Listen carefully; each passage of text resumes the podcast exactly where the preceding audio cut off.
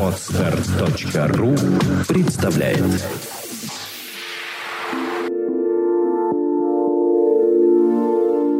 Добрый день, дорогие слушатели. С вами подкаст «Психология, мифы и реальность». Ее ведущий э, Александра Иванова. И Андрей Капецкий. И мы открываем новую рубрику в наших подкастах, которая называется «Истории из практики». Э, в этой рубрике мы будем рассказывать реальные истории, правда, без имен, потому что не все хотят как бы свои какие-то психологические вещи выставлять на показ, но с разрешения этих людей мы, в принципе, э, рассказываем их историю без имен. Да, они себя узнают. В принципе, они как бы есть. Если уж так жестко станет вопрос о достоверности, мы можем подтвердить любую из этих историй. Любую. Итак, Александр, давайте возьмем, а, я знаю, у вас был недавно случай, просто уникальный, да, когда мальчику поставили неизлечимый диагноз. Расскажите вот эту историю. Ну, я предполагаю, что вы, наверное, имеете в виду ребенка Дэнни, да. которому поставили 10 месяцев назад э, диагноз нервно-тиковый кашель. Он считается, в общем-то, тоже необратимым, и э, вот такая с ним приключилась беда. Возраст ребенка 9 лет ну, то есть, да, ребенок маленький. И я, честно говоря, думала вообще, брать его, не брать, потому что, ну, маловато он в основном. Мы начинаем лет с 12 принимать на проект. И, ну, как бы маловато он. Да, есть у меня, в общем-то, воспитанницы и воспитанники где-то возраста 6-7 лет, но это редкий очень случай. Это прям, ну, я бы сказала, дети вот особо умные, такие вот с развитым мышлением, да. А, Пристал его ко мне профессор Путь. Те, кто слушает наши подкасты, знают. Зубодробительный подкаст. Да, зубодробительный подкаст. Профессор Путь порекомендовал меня. Очень приятно. Большое спасибо Владимиру Анатольевичу за эту рекомендацию. Приходит мама его, а, приводит мальчика и говорит, знаете, вот у меня вот просьба к вам, вот помочь мне, но есть проблема, как обычно, финансовая финансовые проблемы, я могу вот оплатить, зная мои цены, только вот буквально пару уроков. Я хотела ей предложить, ну, там, за другую цену как-то снизить, чтобы, потому что мне интересно было с этим случаем поработать. Ну, человек на отрез отказался, нет, вот я по вашей цене, там, как бы все должно быть хорошо, красиво по отношению к вам, хорошо. Фактически она просто поставила меня в очень жесткие условия, да. Два урока человек в состоянии оплатить, больше он не может, финансов нет, чувствую себя обязанной ко мне за снижение цены, она не может. А, ну, в общем, вот, надо что-то делать. Я сказала, давайте так, мы сейчас попробуем процедуру угошения, традиционное угошение, если процедура пойдет хорошо, если ребенок будет с этим справляться, вы оплачиваете урок. Если не пойдет, значит, вы урок не оплачиваете. Это обычная история на проекте. Так работает каждый специалист, я об этом знаю. Что за невыполненную работу мы деньги не берем. Да? Ну, опять же, это единичный случай. И чтобы мальчик себя чувствовал комфортно, я их посадила вдвоем на чувство покоя. Они оба успокоились. Когда он, открыв глаза, убедился, что маме хорошо, что на нее и так же, как и на него, это плохо не действует, он сказал, да, я готов заниматься. И мы начали выполнять упражнения. Как обычно, два часа работы. Я сама не верила, откровенно говоря, в то, что мы как-то за два урока справимся. Ну, по крайней мере, сказала, что, знаете, мы, по крайней мере, облегчим вашу частоту приступов, так сказать, их тяжесть. И они ушли.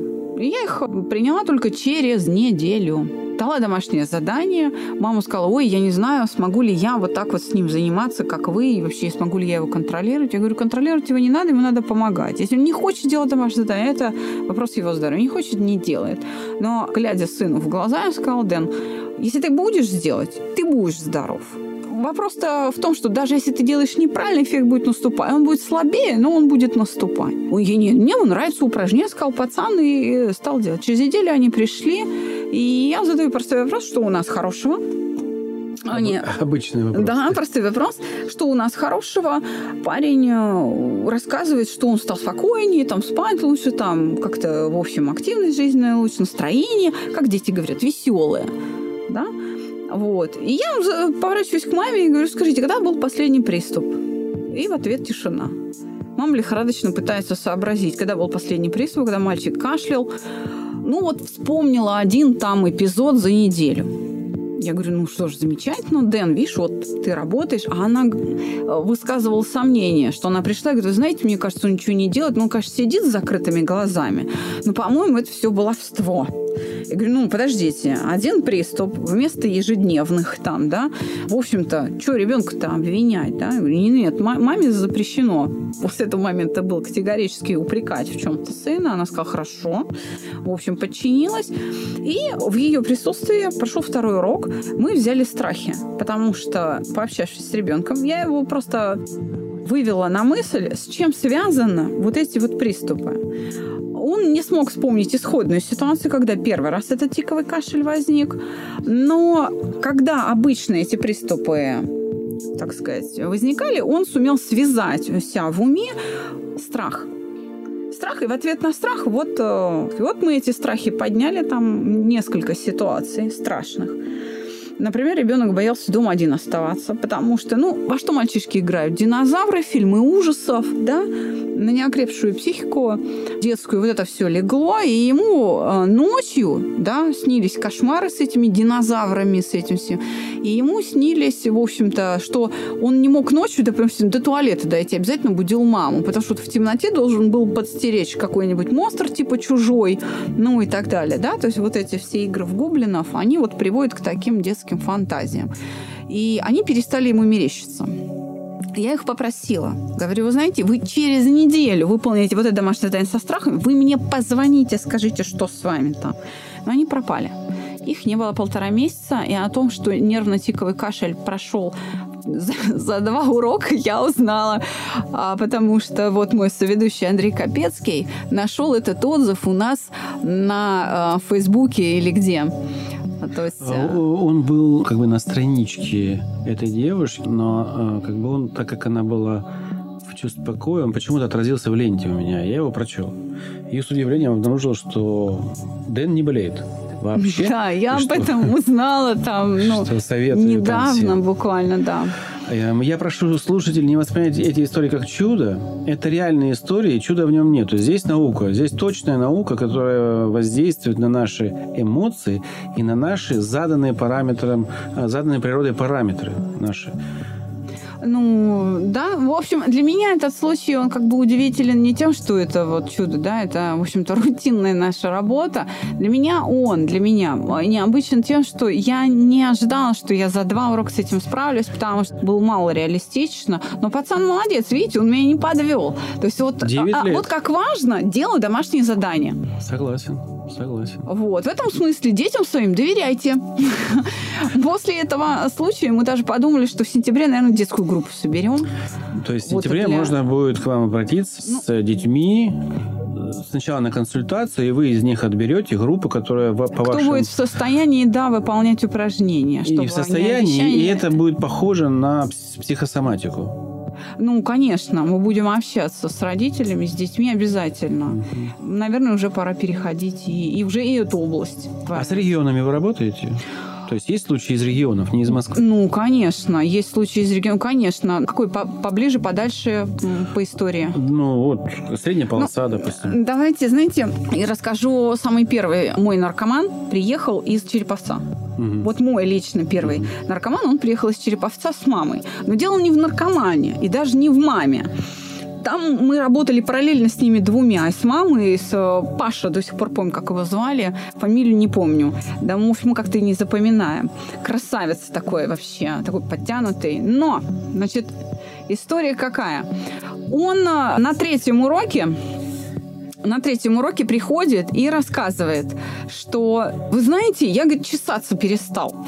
Мы так, значит, с Владимиром Александровичем говорим, в каком смысле? А он говорит, а я же, говорит, «Э, это, у меня экзема. Ну, под футболкой, вот все тело, все, что есть под футболкой, просто весь вот от плеч до талии, весь вот в хлопьях. Ну, представляете, у меня, говорит, зуд прошел, а мы же не знаем, что у него такая история. Я говорю, так, ну-ка давай, дорогой, давай с этим заниматься и так далее. А, поскольку, поскольку наркоман находится в 12, так сказать, шаговой такой программе, то есть у нас 12 уроков.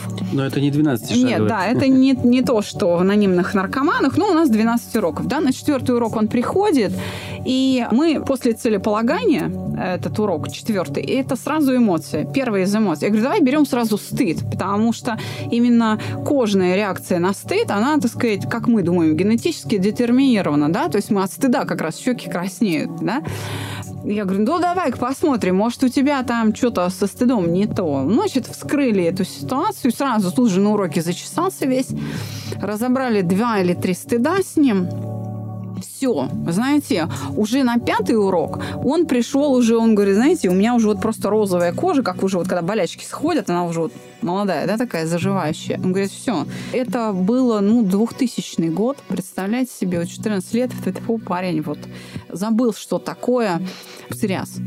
И ну, наркотики. А, да, и псориаз, и наркотики, как все в одном флаконе там сошлось. Но а, с ним был очень интересный эпизод. Он приходит, вы знаете, это вот тот самый человек, которого на Зерковскую к нам впустили, но не выпустили. Другой человек, да? Да, он вошел, а, там, ну, на, ну, тоже третий или четвертый урок, я сейчас не помню, ну, где-то вот в начале буквально курса, да, вошел к нам, а на выходе звонит с мобильным, говорит, знаете, меня не выпускают, говорят, что я сюда не заходил. Мы, значит, в присутствии генерального директора спускаешься, говорю, да это тот самый парень, честное слово. Ну, человек так переменился в лице, его не хотели выпускать. Вот. А, ну, таких случаев было несколько. Но он был первый, кто открыл дорогу для того, чтобы вот охрана перестала узнавать людей. Это первый момент был. А второй момент был, что в середине курса, тоже пятый или шестой урок, он говорит, я гулял по Москве. И, говорит, там где-то у гостиницы «Москва» как раз вот заканчивалась эта стройка там подземного, да, торгового комплекса, или она уже закончилась, сейчас не помню. Вот. И милиция стоит, так сказать, э, торчков шманает, как они говорят, да, выламливают это. Он говорит, я выхожу из метро, чтобы хотел на Красную площадь вечером пойти. Выхожу из метро, они, говорят, мне навстречу. Я, говорит, мимо них прошел, они меня не останавливают. Он говорит, так, я остановился. Вернулся обратно. Значит, а, они говорят, что ты здесь ходишь? Он говорит, а вы типа что, меня проверить не хотите? В каком смысле? Он говорит, ну вот я же вижу, вот вы вот там девочку остановили, вот она, ну, говорит, под кайфом. А они говорят, вот когда будешь употреблять наркотики, вот тогда мы тебя остановим. Он говорит, не мешай работать, иди отсюда. Он пришел такой, значит, весь восторженный. Такой, говорит, о, говорит, меня менты не признали. Ну, то есть для него это было вообще удивительно. Это было его самое яркое впечатление вообще нашего ну, сотрудничества. И мы были ему очень благодарны, что он не смолчал, рассказал нам эту историю трогательную. Кто еще из регионов, можно сказать? Из Оренбурга женщина приезжала, тоже, наверное, 2001 а, год. Она приезжала с сахарным диабетом. Но тоже интересно она не тем, что диабет второго типа, там тоже была достаточно тяжелая ситуация. Там видела она плохо, и диабетическая стопа была, трескались пятки, сочились, все. А, ну, буквально, опять же, четвертый урок страхи.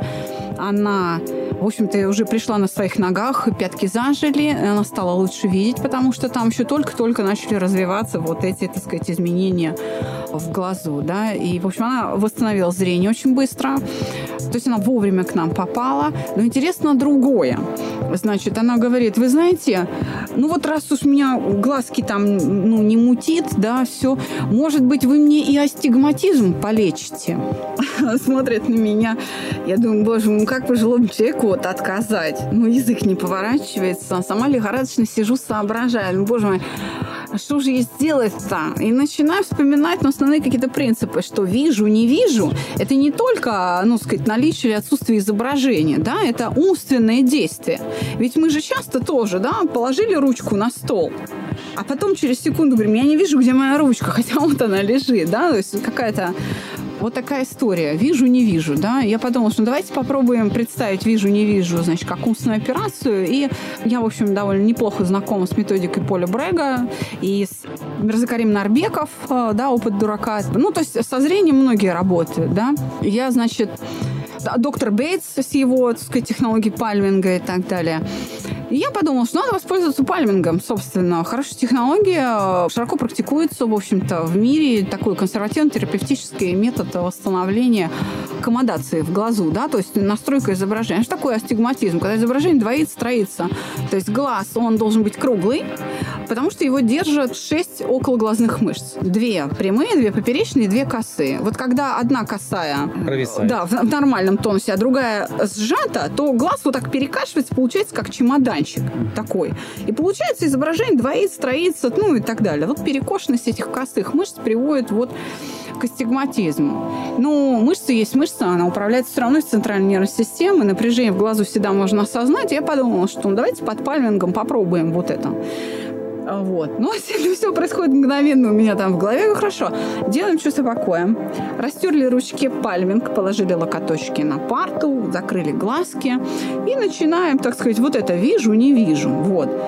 И у нее возникает то, что в упражнениях пальминг вообще является целью. То есть сплошная чернота, когда нет пятен, э, никаких сполохов цветных, ничего. Вот просто вот чернота, да. И я говорю, а где эта шторка расположена? Она говорит, а у меня их две. Я говорю, так, совместили шторки. И от себя туда, в бесконечность, в туннель все, взгляд ушел. Она говорит, боже, какой кайф. У нее наступило душевное вот такое как бы расслабление, успокоение именно душе наступило. Я говорю, ну как, надоест, открывайте глаза. Она открывает глаза, все, про астигматизм мы забыли. Очень интересный случай. Я хочу сказать, вот что... он единственный, я хочу сказать такой. Я хочу сказать, что я подвел, конечно, с последнего случая, чтобы было вам интересно, но начинаем мы случаи все-таки из дальнего так сказать, времени, потом будем подходить более современным, чтобы вам было интересно слушать эту нашу рубрику. Ну что, я думаю, трех, трех случаев до первого раза нам будет достаточно, да, Саша? Поэтому мы прощаемся с вами, дорогие слушатели. С вами была Александра Иванова. И Андрей Капецкий. И с нами работает наш замечательный звукорежиссер Андрей Соколов. И пишемся мы в замечательной студии Владимира Нелюбина Moscow News. До, до свидания. До новых встреч.